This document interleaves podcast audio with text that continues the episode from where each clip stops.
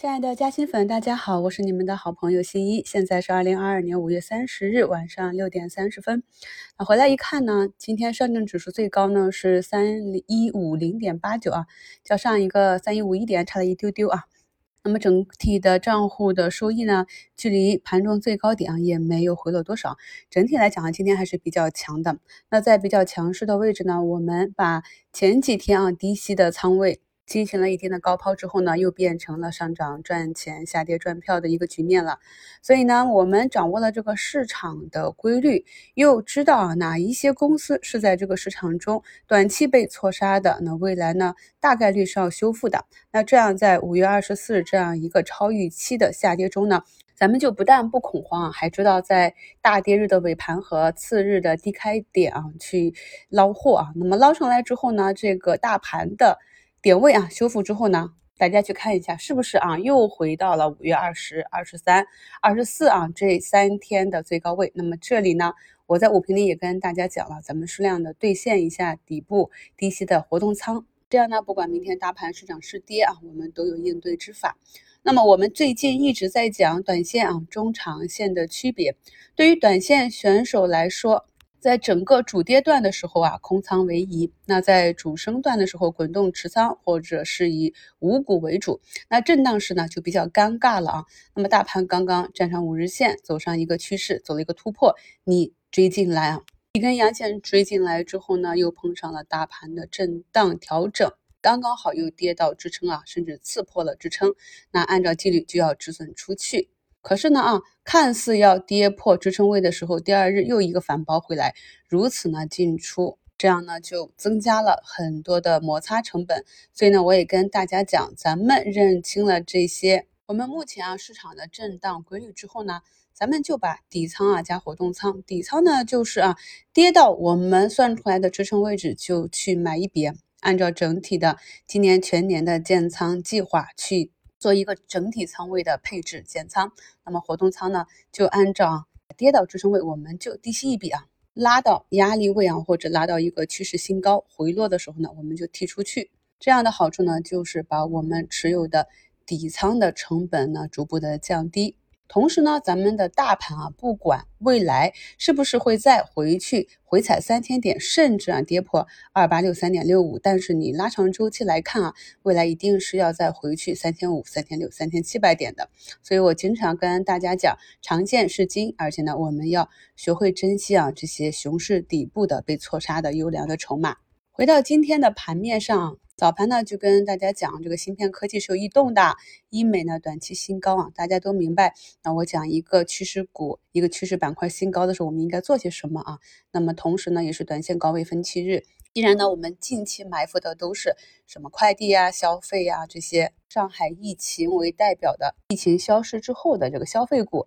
那么相应的疫情加剧的这些检测啊，什么华润双鹤啊。奥翔药业啊，新华业制药啊，是不是就要注意一下风险了？这也是一个比较简单的逻辑思维。同时呢，这个分歧日啊，也是波及到像中设股份这样出现了地天板，中信建投和中通客车。我们虽然看到尾盘封回去了，但是今天盘中是频频出现烂板，这也是一个分歧日啊。所以我在盘前的短线复盘里就跟大家讲，已经在车上的啊，可以格局按照自己的。持股纪律啊，拿到最后，那么没有去参与的呢，就要小心啊，就不要再去参与了。那我们盘前去找出来的两个四板啊，那宝塔实业呢是一字板，没有机会。那么科路电子呢，也是盘中杀到了负三负四的样子，尾盘也是上板啊。那么这个图形也是比较经典。短线的朋友也可以想一下，为什么在盘前复盘的时候，我们独独选出来这样一个标的？那么前期呢被杀到啊，类似破位的华润化学啊，那么这两天也是个修复啊。股价站上了所有均线，所以像这种只有几个亿啊，十几、二十几个亿啊，就是两百亿以下的流通盘，它的这个走势啊是比较按技术套路出牌的，所以呢，还是要以背后的持股逻辑以及呢我们盘中看到的这些分时的情况为基准。另外呢，像通策啊、维尔、爱尔眼科这种啊，要不然就是短期调整到位啊，或者就是呃震荡到一定程度之后啊，也是选择了一个中阳线。刚刚我们讲到那两类图形啊，就是像呃六幺八啊这些还在震荡整理没有表现的，或者是像中晶科技这种依旧是在窄幅震荡的这些个股啊，我们可以看一下很多走出一个涨停或者中阳的这些底部攻击形态的个股呢，在出现这个阳线之前啊，就是这样的一个形态，所以啊我是比较有耐心的。那么对于一个形态有没有走坏，如何去看筹码峰？如何呢？结合多种指标啊，去看啊，短线啊，中长线的买卖点啊，寻找我们日内做差价，也就是我们俗称的做 T 啊，寻找波段的高低点的技巧呢，也是在周六的直播里都跟大家讲过了。那目前呢，已经更新到本专辑中啊，错过了直播的朋友呢，可以用电脑端打开。那就可以比较大屏的去看一下回放了。有些朋友呢就觉得很神奇啊，为什么新一总能够啊比较准确的预判出大盘啊或者板块个股的顶底呢？那么我也是把自己的经验和这些判断的方法毫无保留的跟大家分享。那么在周六的节目中，我们也是讲了华西生物这样的图形啊，后期应该啊怎样去根据什么样的条件去做一个预判？可以看到啊，市场基本上也是在我们的。预判中啊，正常的运行。那明天呢，又到了一个关键节点了，三一五零五评节目的声音简介中啊，我也给大家写了上证的压力啊，以及第二压力位。因为呢，即使市场进行一个调整，那么前期有一些震荡整理的，并没有跟随市场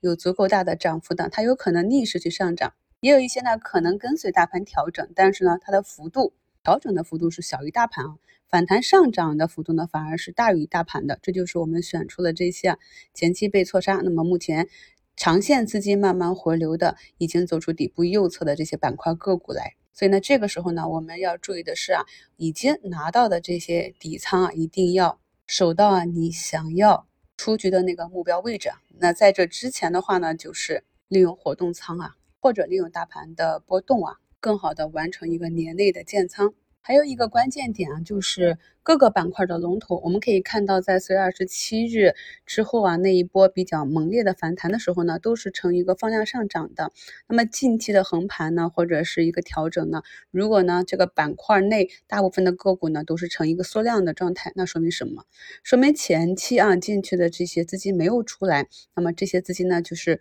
我跟大家讲的，很可能就是下一波主升浪大行情。进去埋伏的跟我们一样啊，开始底部建仓的这些中长线的资金。所以呢，我跟大家讲，咱们虽然资金量很小，但是我们要学着以一个大资金啊，一个机构的思维，当然是比较聪明的机构啊，因为我们又不用被基民被逼着去倒金字塔建仓，所以我们以一个正确的大资金的思维啊，也就是我们以前认为的对手盘啊，去思考这个市场的话呢。我们就慢慢的啊，越来越容易去预判他们的想法，去理解这个市场。这样呢，就跟他们一起建仓啊，甚至后期呢，可以享受啊这个后期资金追进来这样一个躺赢的效果。所以呢，这就是我跟大家讲的，在交易中啊，我们也要学着去理解这个市场上啊主导资金啊，去理解我们的对手盘，知己知彼，百战不殆。今天呢是有两千九百五十八家上涨，涨停一百零七家，赚钱效应还是不错的。那五评里呢也跟大家提示啊，普涨格局呢